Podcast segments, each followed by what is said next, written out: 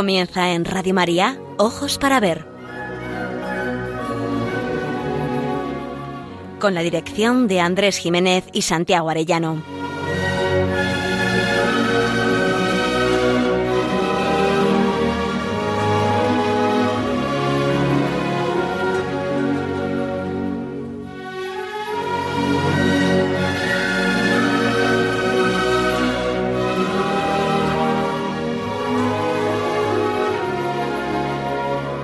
Amigos, muy buenos días.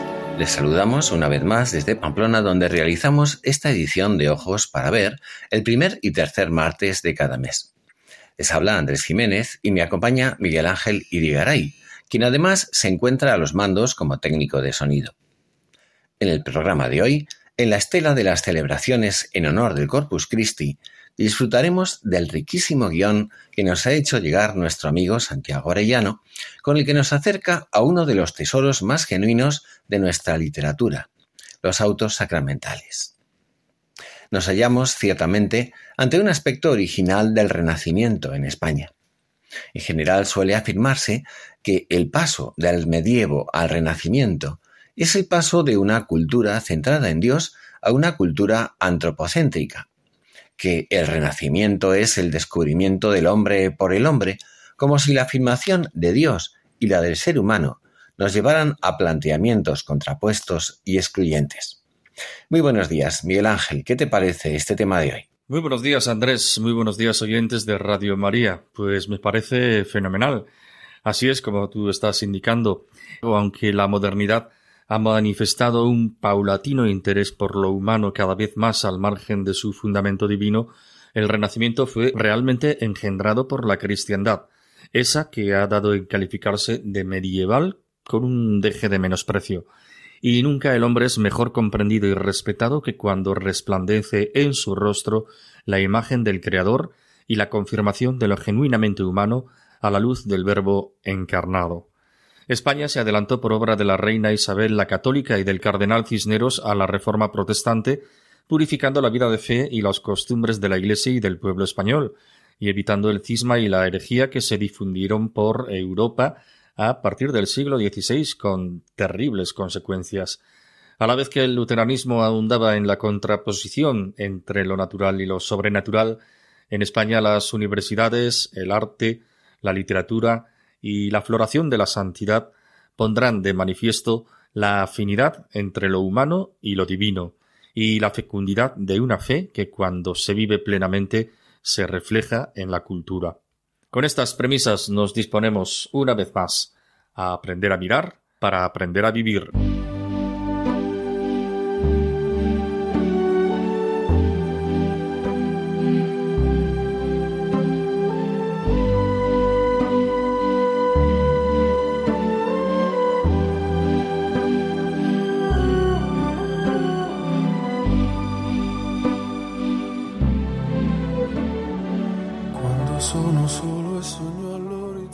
La crisis espiritual que sufren en nuestros días España, Europa y en general la civilización occidental, a pesar de sus hondas raíces cristianas, hace que parezca una exageración afirmar que, junto al Quijote de Cervantes, la aportación más original y exclusiva de España a la literatura universal es la creación de los autos sacramentales como género literario, y como vivencia colectiva y social, fruto sazonado de nuestro siglo de oro. Es un modo de ponderar su valía sin menospreciar la literatura mística, la novela picaresca, la Celestina o personajes como Don Juan, el alcalde de Zalamea o Segismundo. Sin duda, los autos sacramentales entroncan con el renacer del teatro religioso a partir del siglo XV tras la general escasez de textos del teatro medieval en Castilla. Se ha considerado que el hispano-portugués Gil Vicente fue quien propició el nexo entre las moralidades medievales y los autos, pero no podemos clasificar a estos como una comedia religiosa de exaltación de la Eucaristía, sin más. Es tal su originalidad de forma y fondo que ha sido justo considerarlos un género propio. Hablamos de una obra dramática, alegórica, que consta de una jornada o de un solo acto, cuyo fin es la exaltación del Santo Sacramento del altar o de la Virgen María, y que se representaba con ocasión de la fiesta del Corpus Christi, normalmente como colofón de la procesión solemne del día. Debemos recordar que precisamente cuando el teatro religioso está desapareciendo en Europa en el siglo XVI y XVII, en España es cuando éste alcanza su esplendor.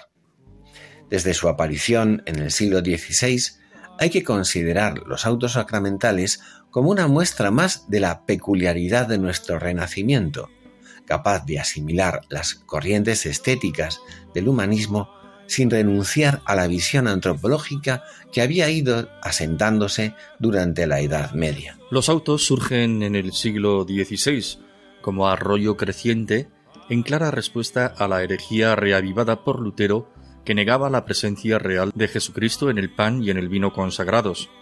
España se puso en pie para reconocer, vibrar de alegría y de fiesta y proclamar la presencia real y no sólo simbólica de Jesucristo en el sacramento eucarístico.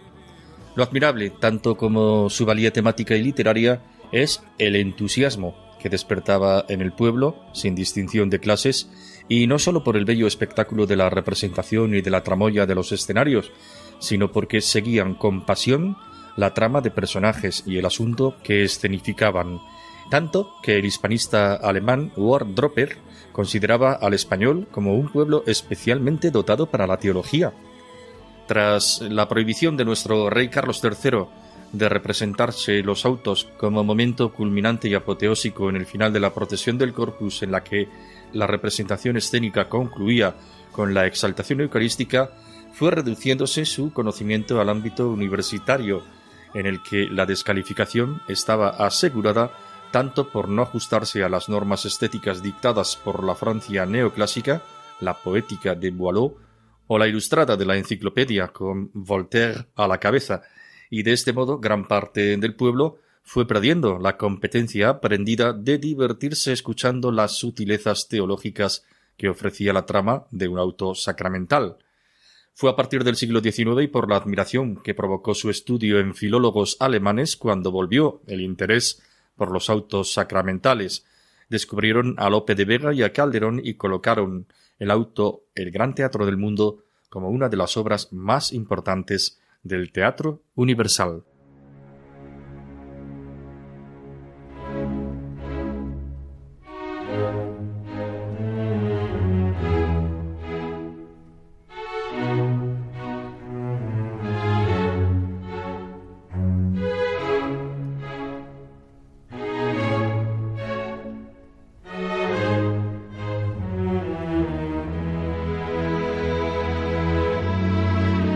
Para ver, el don de la belleza.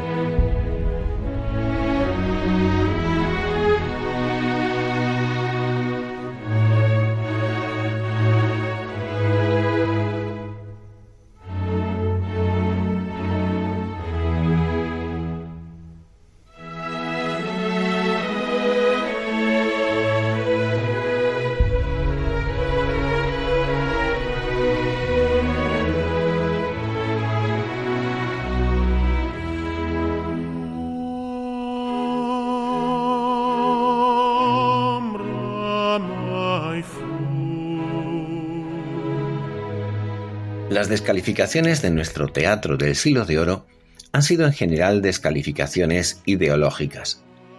Si pretendían exaltar desde el corazón, como Lope y Valdivieso, o desde la razón puesta al servicio de la teología, el sacramento de la Eucaristía, eran considerados catequesis todo lo más, pero no podían incluirse entre las obras de arte.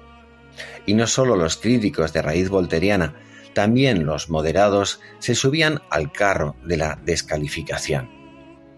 Claro que los autos sacramentales son un tratado de exaltación de la presencia de Dios en la Eucaristía, por vía emotiva como en Lope de Vega o por vía de reflexión teológica como en Calderón, por ejemplo. Pero el contenido es un aspecto que nos permite reconocer la existencia de la belleza. La belleza no es forma vacía, puro esteticismo es forma que rezuma y expresa logradamente un contenido valioso. Es en la forma perfectamente elaborada donde encontramos el fundamento del esplendor, cara y en vez, que nos permite afirmar que la belleza es el esplendor de la verdad, en que se entrelazan con habilidad e ingenio forma y contenido. El Renacimiento puso en primer plano la acción sobre la contemplación. Bien lo demuestra Lope en el modelo triunfante de la Comedia Nacional. Los autos sacramentales recuperaban para la escena la contienda de las ideas hasta el extremo de que la tensión dramática se situaba al borde siempre de la tragedia. No por personajes de carne y hueso, sino mediante abstracciones conceptuales transformadas en personajes alegóricos, presentadas con la capacidad de mantener en tensión al espectador como si fueran debates a vida o muerte, por ejemplo entre la gracia y la culpa, la virtud y el vicio, el pecado y la redención.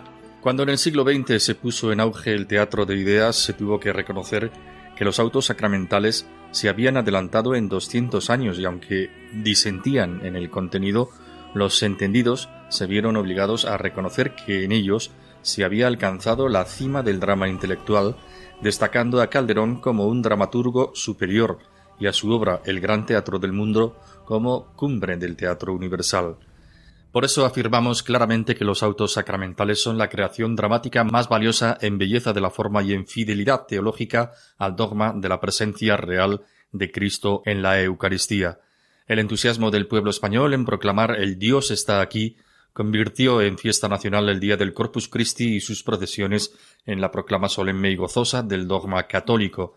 La solemnidad, el boato, las músicas y los cantos, las custodias en tronos monumentales, el adorno de los balcones, la caída de pétalos desde lo alto o arrojados al Santísimo por los niños de primera comunión, las alfombras de flores o de hierbas olorosas, los altares en el recorrido procesional, son todavía vestigios de aquel esplendor. Recordemos Toledo, Granada o Villacarrillo, entre otros lugares, muestras de aquel esplendor. Todo esto era preludio del momento supremo. La procesión se detenía en la plaza, se retiraba el Santísimo a la iglesia. En cuatro carrozas que servían de escenario se representaba el auto sacramental seleccionado para el año. Se representaba el drama, sus músicas, sus tramoyas espectaculares, sus intensos parlamentos y culminaba la jornada con la apoteosis del Santísimo. Era habitual que en ese momento subiese al escenario la custodia procesional, instante en que la representación se transformaba en liturgia sacramental y el pueblo veneraba al Santísimo Sacramento del altar. La prohibición de los autos en 1765, en la Real Cédula del 11 de junio por parte de Carlos III, fue el principio de un lento proceso de empobrecimiento espiritual y cultural que está alcanzando en nuestros días una situación lamentable. Sin embargo, sabemos que Dios está aquí y que Dios no ha perdido las riendas de la historia.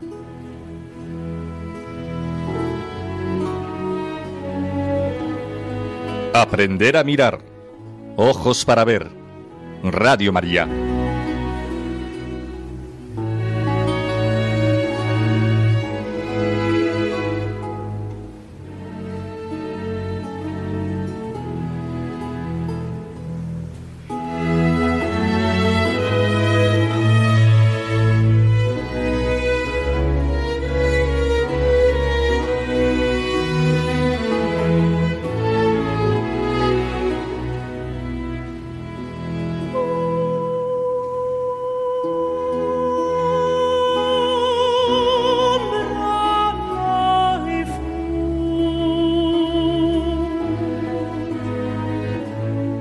Elegimos para esta sección el auto sacramental de Calderón titulado La piel de Gedeón y subtitulado Historial y alegórico.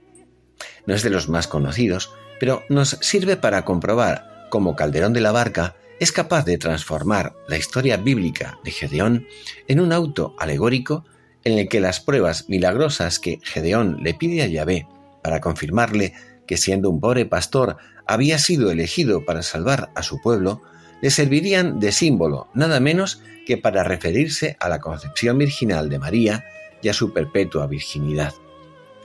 Primero se nos explica la exigencia que le puso Gedeón a Dios para convencerse definitivamente de que había sido elegido como caudillo para librar a su pueblo de los males espirituales y materiales que lo corrompían y aniquilaban. Gedeón era pastor. Guardaba una piel de cordero recental con una lana tan impoluta y blanca que la nieve resulta oscura a su lado. Calderón, desde el primer momento, plantea que en este bellocino está simbolizada María, inmaculada desde su concepción. ¿Qué indican sino estos versos?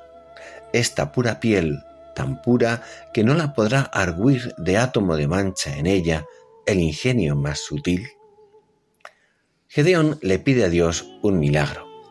Sobre una piedra extenderá el bellocino.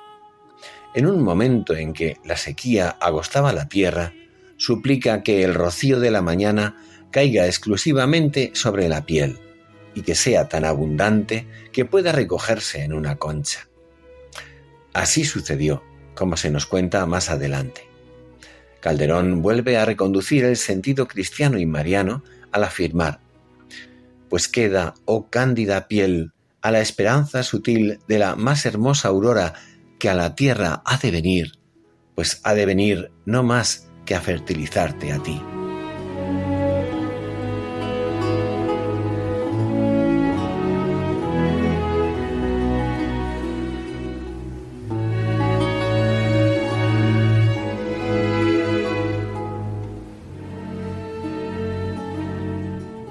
En el primer texto que hemos seleccionado de este auto sacramental aparecen dos personajes. La música que representa el anhelo humano de bien y de belleza y Gedeón. Pregunta Gedeón, ¿daisme esta licencia? Y responde la música, sí, inspiraciones el cielo le envía. Gedeón replica, pues siendo así, que de vos favorecido con auxilios me asistís. Este cándido vellón, tan de nieve, que temí que al tocarle entre las manos se había de derretir, esta pura piel, tan pura que no la podrá arguir de átomo de mancha en ella el ingenio más sutil. Sobre esta piedra os consagro temeroso hasta inferir si os ofendo en esto. Responde la música, no. Os dais por servido, replica Gedeón. Y la música añade, sí. Y contesta Gedeón, pues en esta confianza, si he de vencer, permitid que en prendas de la victoria halle Señor, al reír del alba en ella cuajado, sin que se llegue a esparcir a otra parte su rocío. Esta es la señal que aquí os pido. ¿Es injusta? Replica la música, no. ¿Me la concederéis? afirma Gedeón. Sí, pues queda, oh cándida piel, a la esperanza sutil de la más hermosa aurora, que a la tierra ha de venir, pues ha de venir no más que a fertilizarte a ti, para que venzamos todos, pues su rocío feliz, ninguna sino tú sola, le merece concebir. Concluye Gedeón.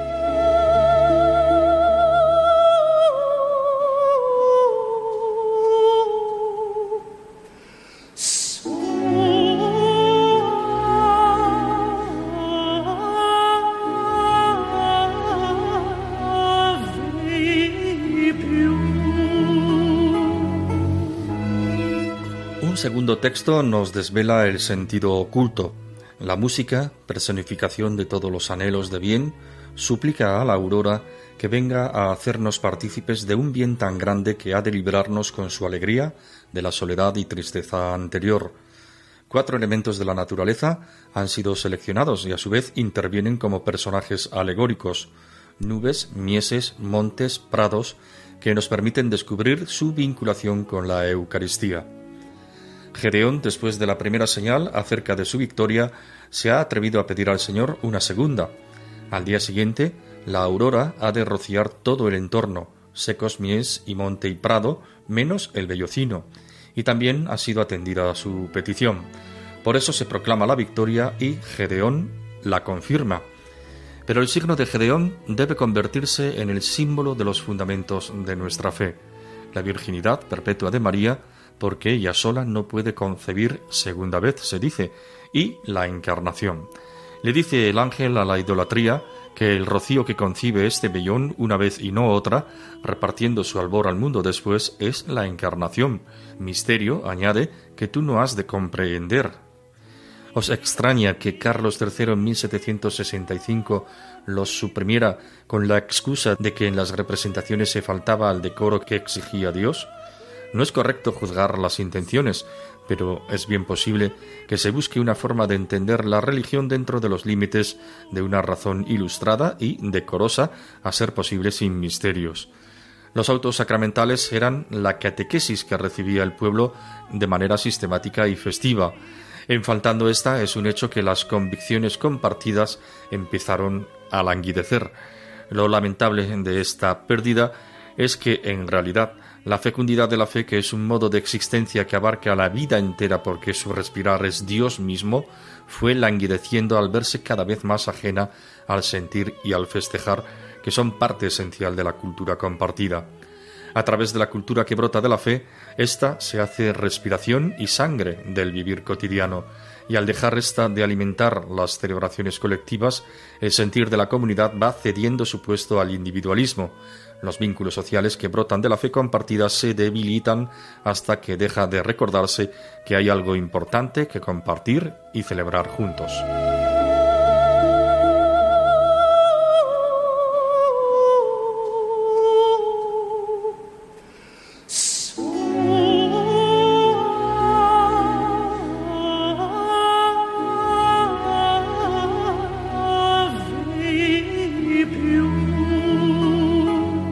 Este segundo texto que hemos seleccionado, los personajes son, por una parte, la música y la aurora, y por otra, el propio Gedeón.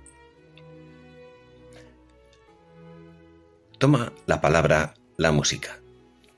Ven, hermosa blanca aurora, ven, divina aurora, ven, a fecundarnos a todos, pues ya concibió la piel, porque se enmiende en la dicha de hoy la soledad y la pena de ayer. Se abren cuatro nubes y llueven las tres que primero no llovían, y la otra no, en la cual se encuentra la aurora con un ángel arrodillado. Exclama la aurora. Nubes, mieses, montes, prados, ya vuelvo yo a deshacer de ayer las ansias que hoy mi divino Rosicler a todos ha de alcanzar sino sólo a esta piel, porque ella sola no puede concebir segunda vez. Y contestan todos, victoria por Gedeón. Gedeón concluye, claro está, pues vuelvo a ver la aurora entre hermosas nubes de púrpura y de clavel. Bien visteis ayer que ella concibió, dejando ayer secos mies y monte y prado, pues hoy pródiga del bien común, reparte con todos su nevada candidez en señal que a sus contrarios he de acabar de vencer.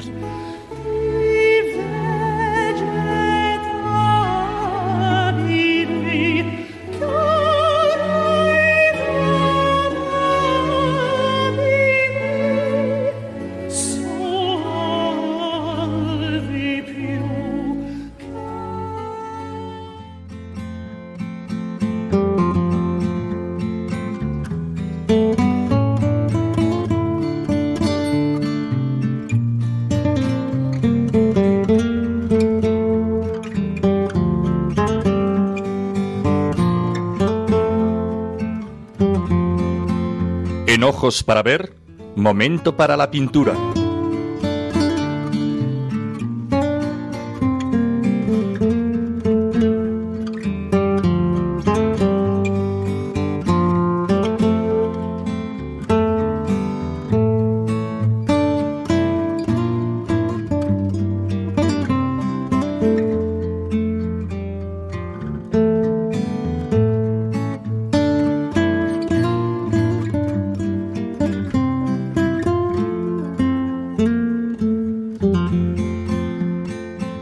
En esta sección una obra firmada por Claudio Coello, pintor de cámara del rey Carlos II. Se titula La adoración de la Sagrada Forma y se encuentra en el monasterio del Escorial. De ella existe una meritoria copia en el Museo del Prado, realizada en el siglo XIX por Vicente López. Es considerada una obra maestra de Coella, la primera que realizó como pintor de corte. El artista supo reproducir con máxima solemnidad el momento en que el rey Carlos II venera la hostia milagrosa expuesta en la custodia.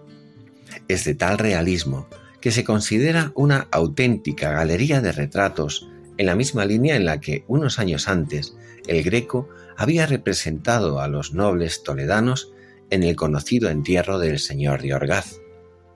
La perspectiva ha sido muy trabajada por el artista, de tal manera que el lienzo parece una prolongación más de la sacristía del Escorial, y para ello no se ha reparado en artificios decorativos ni elementos arquitectónicos. El gran óleo de Coello debía ilustrar y salvaguardar una de las reliquias más importantes que se encontraba en la sacristía de la iglesia del Real Monasterio del Escorial, la Sagrada Forma. Nosotros queremos resaltar la piedad eucarística del último de los Austrias. La custodia con la hostia milagrosa a la que se alude en el cuadro se encuentra en el mismo monasterio del Escorial y se sigue venerando en determinadas fechas. Fue en los Países Bajos en el verano de 1572. Unos corsarios seguidores de Zuinglio al servicio de Guillermo de Orange tomaron la ciudad de Gorkum, la sometieron a saqueo asesinaron a 19 sacerdotes y monjas, desde entonces conocidos como los mártires de Gorkum, y desataron una furiosa actividad iconoclasta en las iglesias católicas. Entre ellas figuraba la catedral, donde rompieron el tabernáculo con mazos, sacaron la custodia y arrojaron al suelo la hostia consagrada que contenía. Uno de los soldados la pisoteó, y la suela claveteada de su bota dejó en ella tres orificios por los que la oblea empezó a sangrar. El milagro hizo que el agresor se arrepintiera, recogiéndola del suelo, entregándosela al canónigo y posteriormente convirtiéndose al catolicismo. Jan van der Delft, el canónigo en cuestión, decidió ponerla a salvo y tras largo recorrido finalmente Madrid, donde Felipe II estuvo encantado de añadirla a la enorme y variopinta colección de reliquias que guardaba en el Escorial. Llegó en 1597 y desde entonces se conserva en una custodia albergada en un altar con forma de templete gótico de la citada sacristía de la basílica. Carlos II, un siglo después, quiso recordar y venerar el milagro eucarístico y quedó plasmado admirablemente en el cuadro de Coello.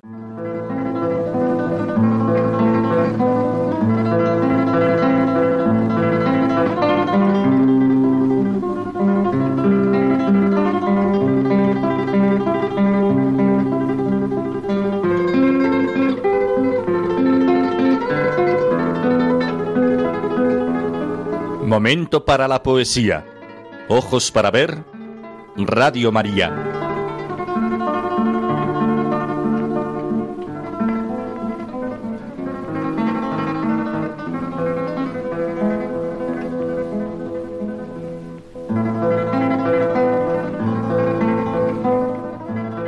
Termina el auto sacramental ya mencionado antes, la piel de Gedeón, reconduciendo todos los elementos a la exaltación de Cristo muerto y resucitado, ofrecido en sacrificio al Padre y presente en el pan consagrado y en el vino hasta el final de los tiempos.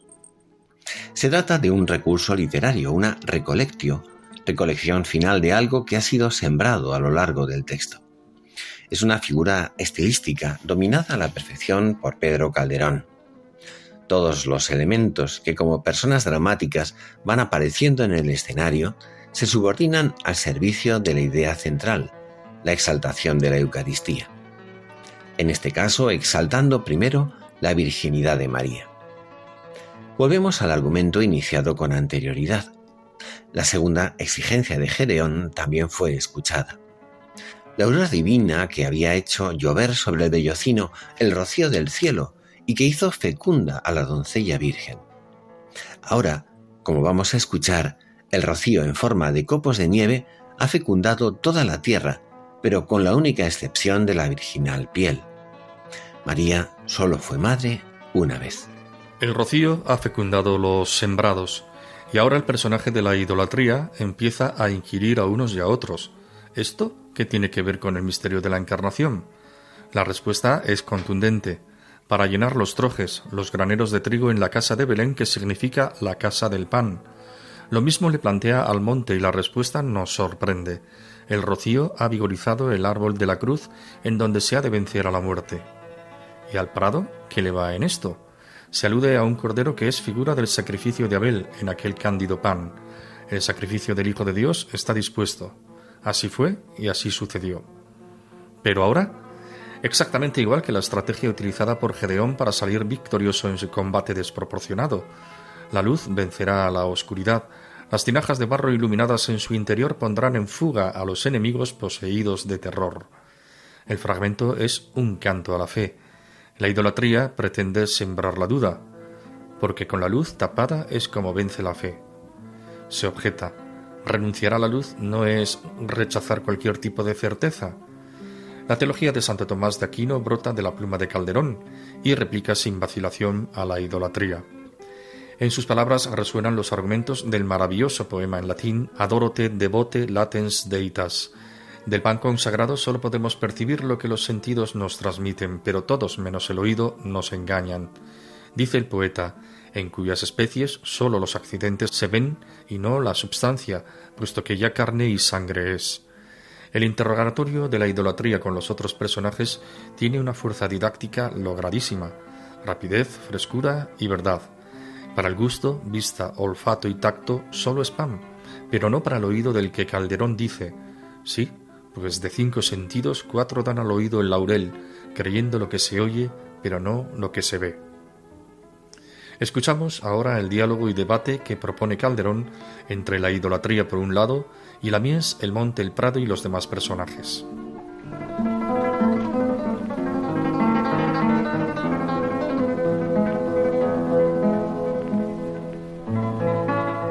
Pregunta la idolatría. Y de ella que se le sigue a la mies. Se descubre en el segundo carro un cuadro de la encarnación. Y responde la mies, llenar las trojes de trigo en la casa de Belén, que es casa de pan, a donde al encarnar el nacer ha de seguirse. Y sigue preguntando la idolatría, ¿y el monte qué saca de esto? Y se descubre una cruz en el tercer carro respondiendo el monte.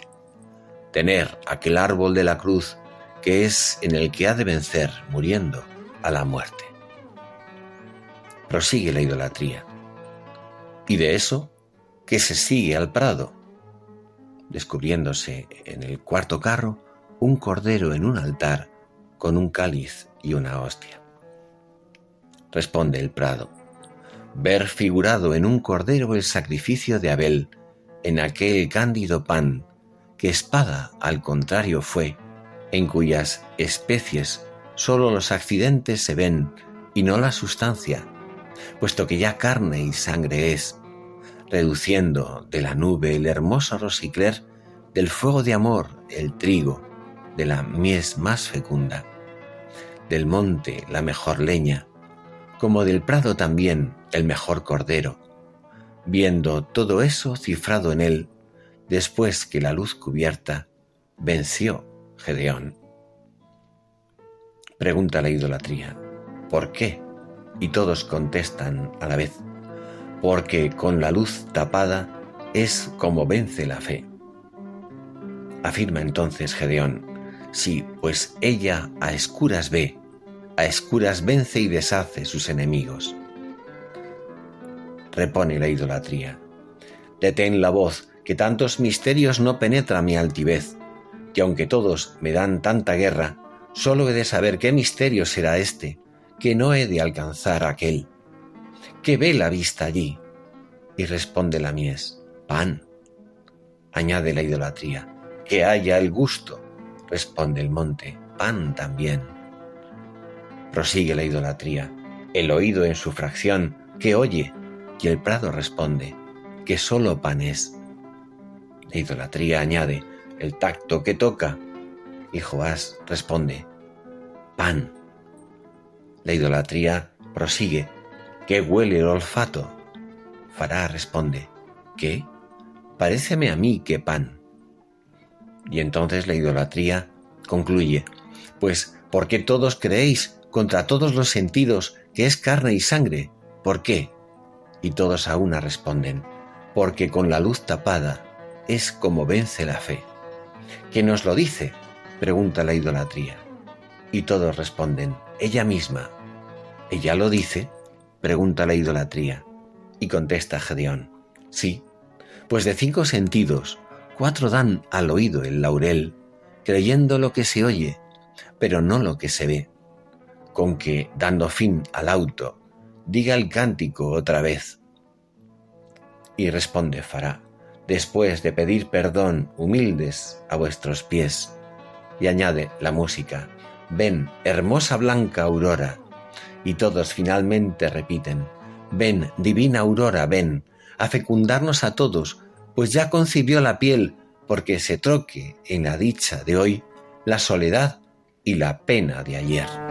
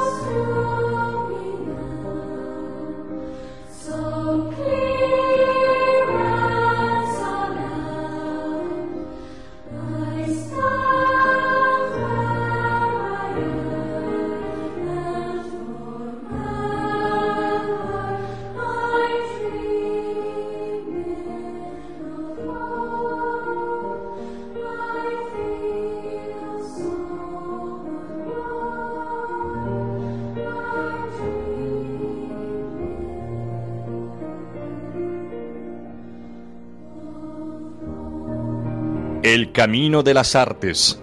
Ojos para ver.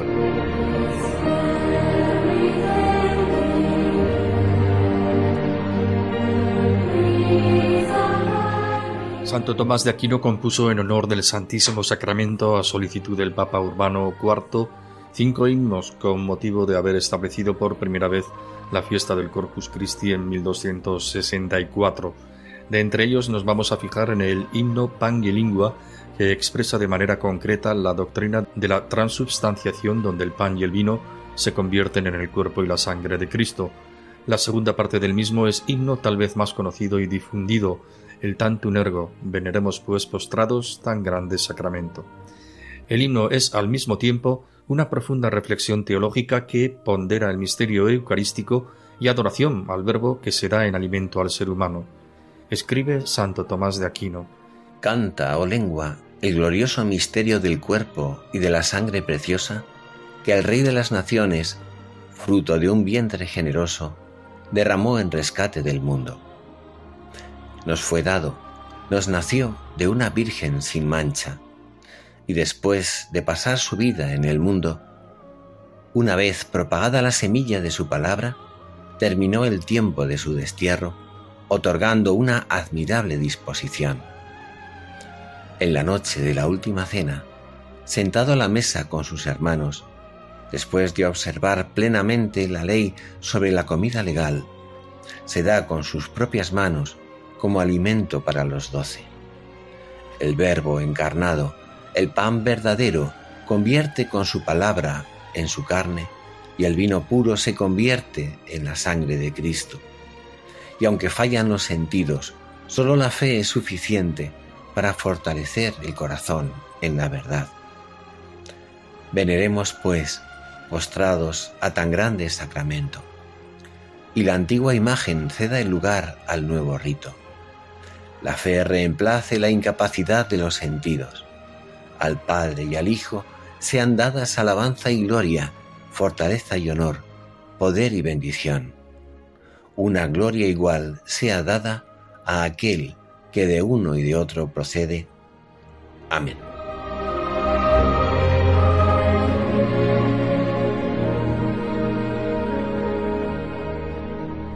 Proponemos en primer lugar la melodía gregoriana tal y como se canta y reza en la liturgia.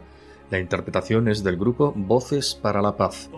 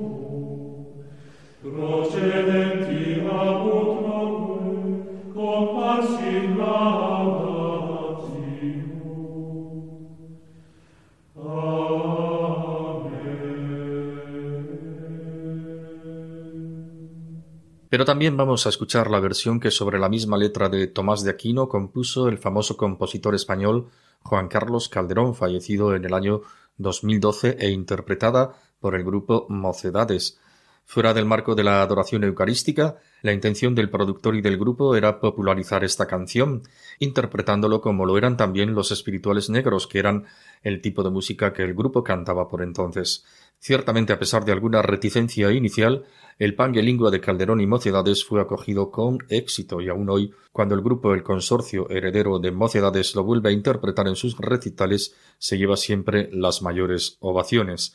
Pangelingua era precisamente el título del primer álbum grabado por Mocedades en el año 1969 con el que arrancaron su fecunda andadura en la música.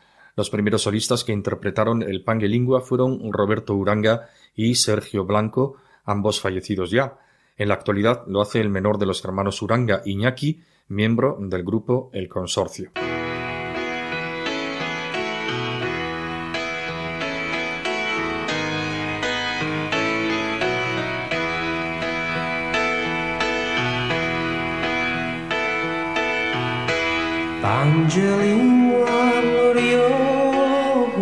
così, corporis mysterium,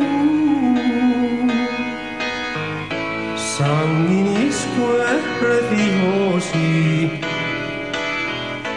quellimbundi prezium, fructus ventri generosi,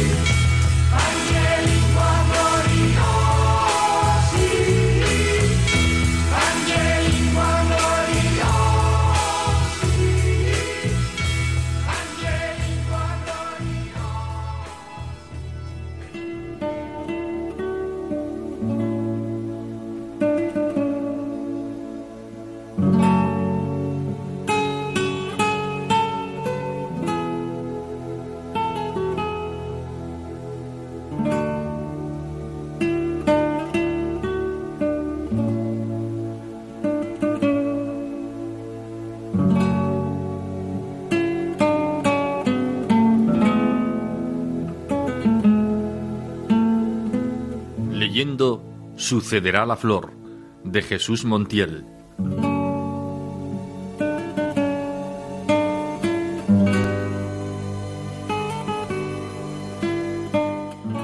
Terminamos hoy sí nuestra lectura comentada de este pequeño gran libro de Jesús Montiel que nos ha acompañado en los últimos meses.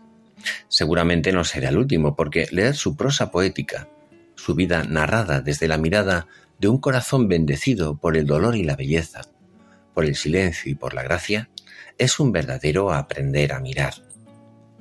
Sus reflexiones, sus inesperados y sorprendentes giros, sus sugerencias luminosas, nos enseñan a descubrir que todo, hasta lo más sencillo y familiar, es signo de una misericordia gratuita que da sentido a las cosas, a los afectos, al sombrío sufrimiento que en ocasiones nos derriba. Sucederá la flor nos ha hecho descubrir cómo la incomprensible enfermedad, la leucemia de un niño de dos años, ha hecho a su padre aprender a mirarlo todo con esperanza, pero con una esperanza que no es teoría, que lucha a brazo partido con lo concreto y confía, a pesar de todo, en que alguien nos abrace.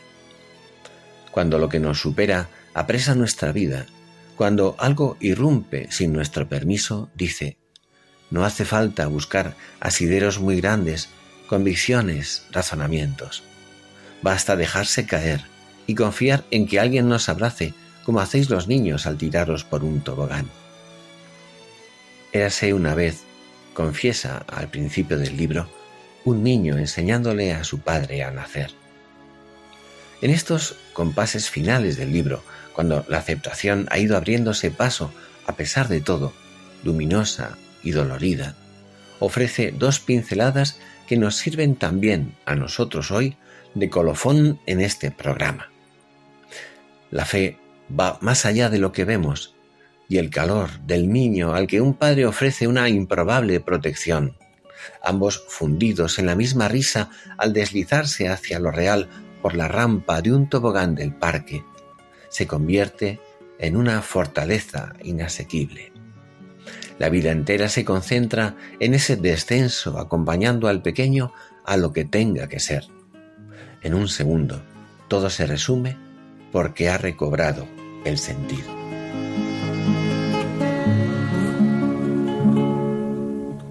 Me dices tobogán.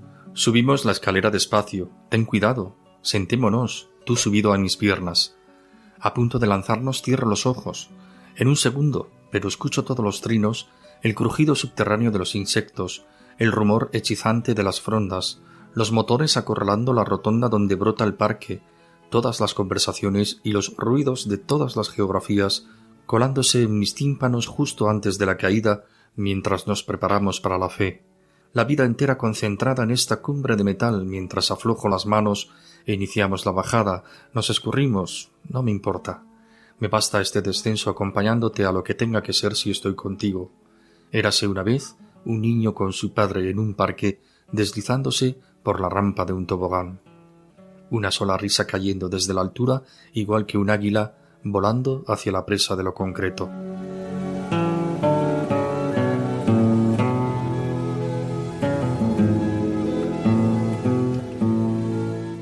Sucederá la flor es la afirmación cierta de que la vida puede brotar y brotará en medio del desierto de la muerte, de la derrota de que es preciso aferrarse a la espera de que brote de nuevo la corola de la flor en el yermo de un tiesto en apariencia sin vida. El tiesto de nuestra vida, de nuestras derrotas y nuestros miedos, de nuestras decepciones y nuestra insuficiencia, de nuestros límites. Volver a empezar, nacer de nuevo, no cansarse nunca de estar empezando siempre. Concluye el libro con un postscriptum en el que se recoge el porqué de todo, la seguridad de lo improbable, la flor que sucederá a pesar de todo. Metáfora de una esperanza renacida que sirve de título a este libro, que nos deja confiados, en medio del asombro, en que sucederá la flor.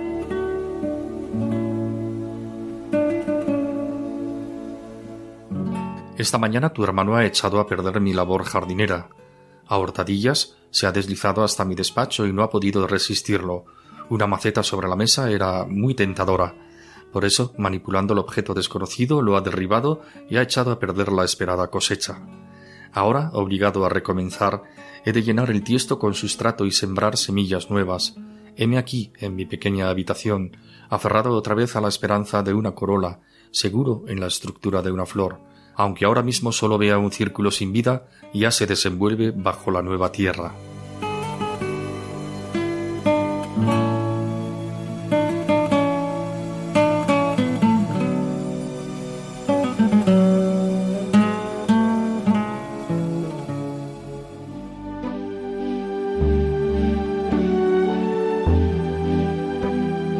Queridos oyentes, concluimos ya nuestro programa hemos hablado del tesoro literario y cultural que suponen los autos sacramentales, que son una de las expresiones más valiosas del siglo de oro de nuestra literatura, y que a la vez muestran el arraigo de la fe católica en el pueblo español.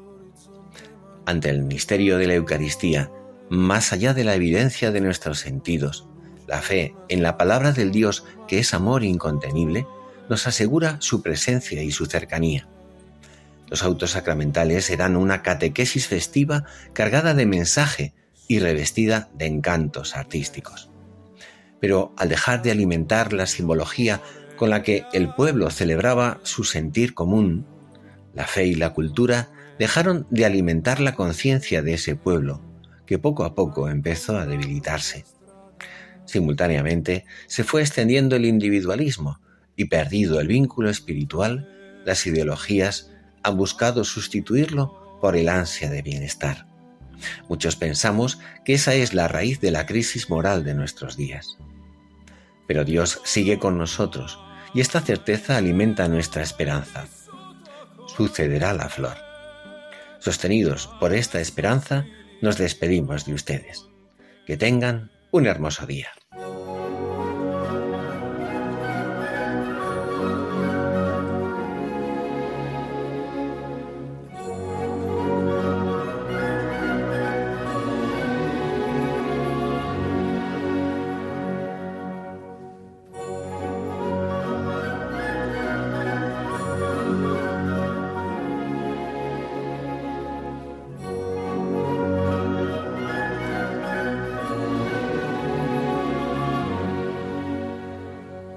Finaliza en Radio María, Ojos para Ver. Un programa dirigido por Andrés Jiménez y Santiago Arellano.